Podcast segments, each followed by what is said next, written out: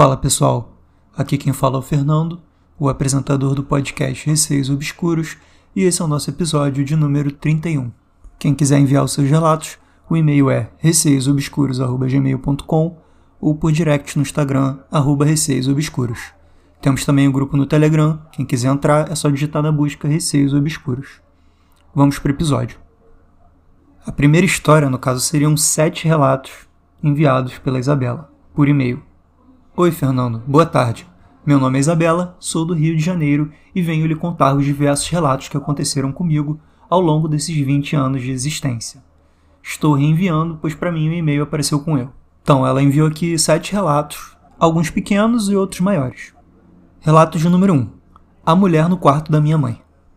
Certa vez, aos 9 anos, estava no corredor da casa, onde dá para os quartos, enquanto meus pais estavam na cozinha. Ao passar em frente ao quarto da minha mãe, vi uma mulher cujo rosto não podia ser visto e tinha uma luz branca em volta. Vestia uma blusa de frio rosa, era branca, cabelo preto, preso, com rabo de cavalo e uma calça jeans, ao lado da cama da minha mãe. Lembro de ter me assustado e corrido para a cozinha para ficar perto da minha mãe. Relato de número 2 Meu doppelganger. Uma noite estava no meu quarto, sentada na cama, com a luz acesa e a porta aberta, do nada, minha mãe me chama perguntando se eu havia ido até a porta do quarto dela. Eu respondi que não e perguntei o motivo. Ela respondeu que havia visto o vulto de alguém que estava com uma roupa parecida com a minha.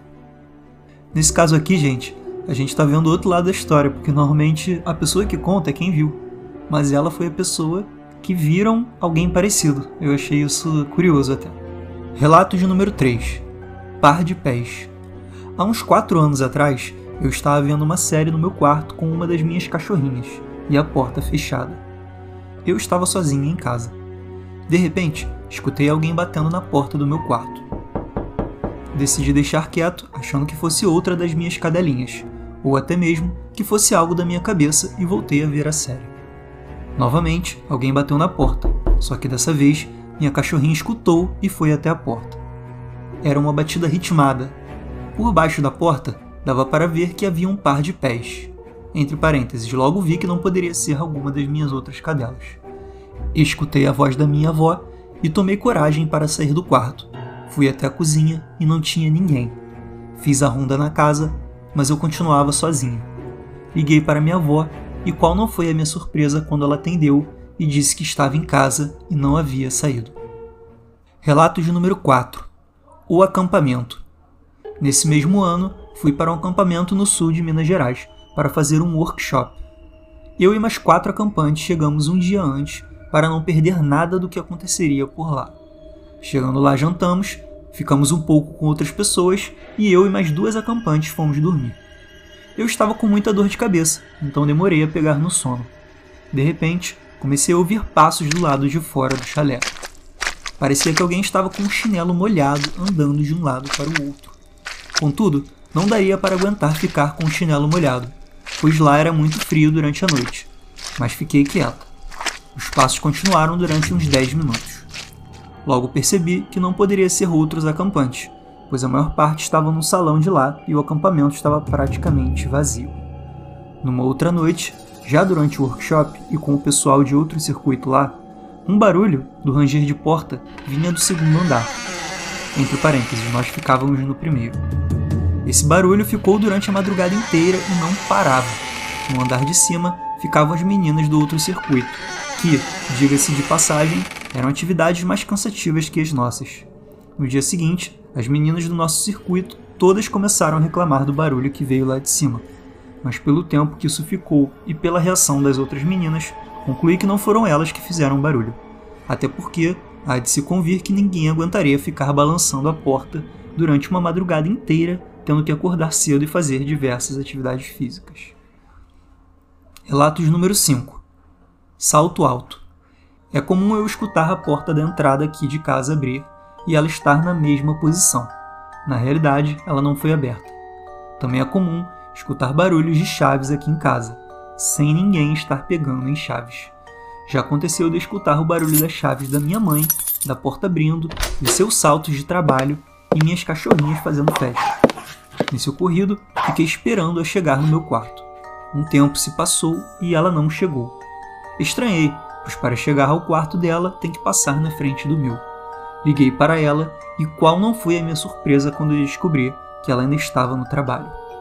No ano passado, minha mãe e eu acabamos contraindo Covid-19 e ela precisou ser internada às pressas. Como só moramos nós duas, ficamos sozinhas na casa, eu e minhas cadelinhas, pois não podia ter contato com outras pessoas. Algumas vezes, durante a noite, eu escutava barulhos vindo de fora do quarto. Certa vez, eu escutei como se algo tivesse caído na cozinha, mas no dia seguinte, ao chegar lá, estava tudo no seu devido lugar. Outra vez, um dia antes da alta da minha mãe, encomendei uns quatro balões a fim de fazer uma recepção melhor para sua volta. Quando chegaram, deixei-os num quarto. Na hora de dormir, escutei um barulho de balão estourando. Então pensei: ah, pronto, algum daqueles balões estourou. Amanhã vejo qual foi. Quando o dia amanheceu e eu fui arrumar as coisas para buscar a minha mãe, fui pegar os balões e mais uma surpresa. Eles estavam todos intactos, inteiros e da forma que eu havia os deixado. Ao chegar em casa, minha mãe relatou que a lixeira do leito dela, no hospital, ficava abrindo sozinha. Relato 6. Culpa da blusa ou coincidência? Em 2007, quando eu estava no primeiro ano do Fundamental, ganhamos uma blusa que nos dividia em times para as Olimpíadas Escolares. Tinha azul, vermelho, verde e amarelo. A minha era azul, e por ser ano das Olimpíadas Internacionais, tinha como estampa um desenho do Zé Carioca junto ao Cauê, mascote escolhido para os Jogos Olímpicos Pan-Americanos. Passado o evento, guardei a blusa e passei a usá-la em casa. Em 2010, estavam ocorrendo umas brigas que surgiam muito de repente, sem explicação, sabe? Com o tempo, passei a perceber que toda vez que eu colocava a bendita blusa, acontecia uma confusão, principalmente entre mim e meu pai, que sempre foi mais esquentado. Ao notar isso, lembro que joguei a blusa no lixo da cozinha entre parênteses, tinha 10 anos e não tinha muita noção. E depois disso, as brigas cessaram. Relato de número 7. O mendigo que me acompanhava. Não comentei antes, mas sou espírita kardecista e médium. No meu centro temos um tratamento longo que demora aí uns 8 meses para ser concluído. Dentre esses tratamentos continha a desobsessão, que consistia em tentar orientar o espírito obsessor para uma espécie de colônia espiritual, e era feita por dois médios, um que o incorporava e outro que tentava conversar para ajudá-lo. Nessa época, eu estava com uma dieta que é embasada no baixo consumo de carboidratos. Certa vez, antes de ir para a escola, me deu uma vontade incrível de comer pão e tinha em casa, mas me contive por causa da dieta e também porque nunca gostei muito de pão mesmo e saí. Na semana seguinte, fui fazer o meu tratamento de desobsessão e me surpreendi quando o espírito que veio era um mendigo. Disse que estava na rua, me viu passando, foi atrás de mim entrou na minha casa e ficava me pedindo pão. Além disso, reclamou que eu não dava atenção a ele. A médium explicou que ele não estava mais nesse plano e que eu não estava ciente da presença dele. Após muita conversa, ele entendeu o que houve e resolveu ir para a colônia espiritual que ajudaria ele. É isso, Fernando. Se eu lembrar de mais algum relato, mando aqui e me perdoe se tiver algum erro. Parabéns pelo podcast, é espetacular. Isabela, muito agradecido pelos sete relatos que você mandou. Acho que não vai ser possível comentar todos assim, né? Mas eu vou tentar falar rapidamente de alguns. O terceiro relato eu achei interessante, porque alguém bateu na porta e você ouviu a voz da sua avó, mas a sua avó não estava lá. Então, assim, como você teria ouvido a voz da sua avó na sua casa se ela não estava lá? Quem seria essa pessoa, sabe? Ou esse espírito, né? Tanto do acampamento, que foi o quarto relato, quanto o seu sexto relato, que foi da blusa, eu achei os dois bem tranquilos de explicar, né? Porque você ouviu alguns passos, é, barulho de coisa rangendo, ou mesmo no relato 6 a blusa, você achou que você brigava com seu pai toda vez por causa disso. Não vou duvidar dos seus relatos. É claro, esse aqui não é o meu objetivo, mas simplesmente levantar a hipótese de que no sexto relato pode ter sido uma coincidência. Você tinha 10 anos, né, e acabou relacionando aquela briga às blusas. Quarto relato, eu achei que os barulhos poderiam ser simplesmente barulhos, sei lá, de vento, de alguém andando mesmo, assim. Achei que dá para explicar. Já o quinto relato, né, que você ouviu sua mãe andando, entrando e tal, eu achei esse meio sinistro, né? Porque acho que todo mundo já teve essa sensação de alguém tá entrando e na verdade não tinha ninguém. Mas nesse caso você ouviu bem claramente, né? Até mesmo sua cachorrinha fazendo festa. Além do balão estourando também, né? Que, querendo ou não, foi estranho porque não tinha nenhum balão estourado e você ouviu esse barulho. Mas às vezes as nossas mentes pregam peças na gente.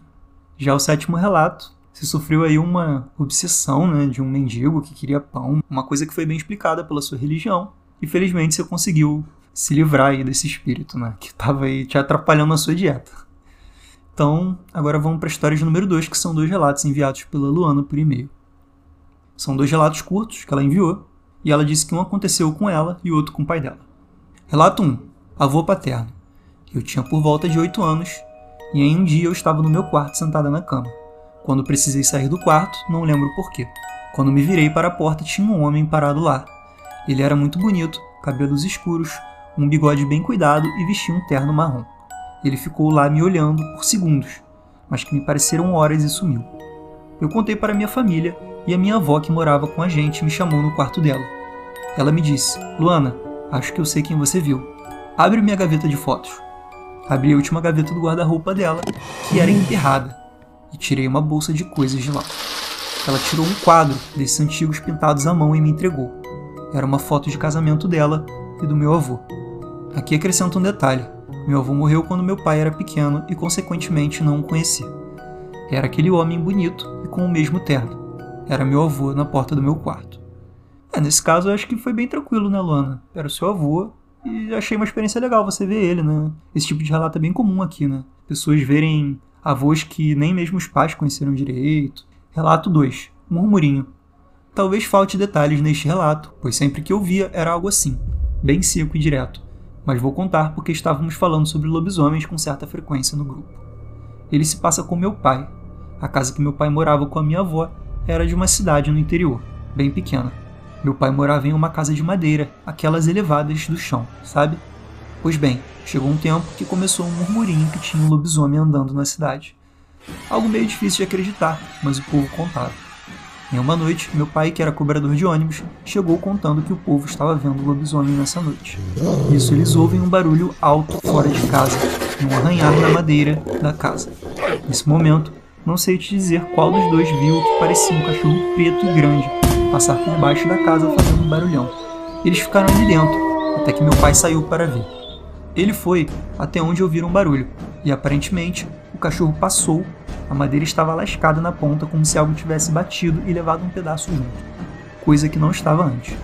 Não tenho como ir atrás de mais detalhes, pois ambos não estão mais com a gente, mas o que eu me lembro tentei passar. É, nesse caso aqui, como estava faltando um pedaço da madeira, né, como se algo tivesse batido lascado, Imagino que tenha sido algo realmente muito grande para arrancar um pedaço ali da, da madeira, né? Que imagino que era uma madeira bem grossa. Essas histórias de lobisomens são bem comuns nas cidades do interior. Bom, gente, esse foi o episódio de hoje. Quem quiser enviar os seus relatos, é só enviar por e-mail receiosobscuros.gmail.com ou por direct no Instagram, arroba receiosobscuros. Temos agora também o um grupo no Telegram. Quem quiser entrar é só digitar Receios Obscuros na busca. Um beijo a todos e até o próximo episódio.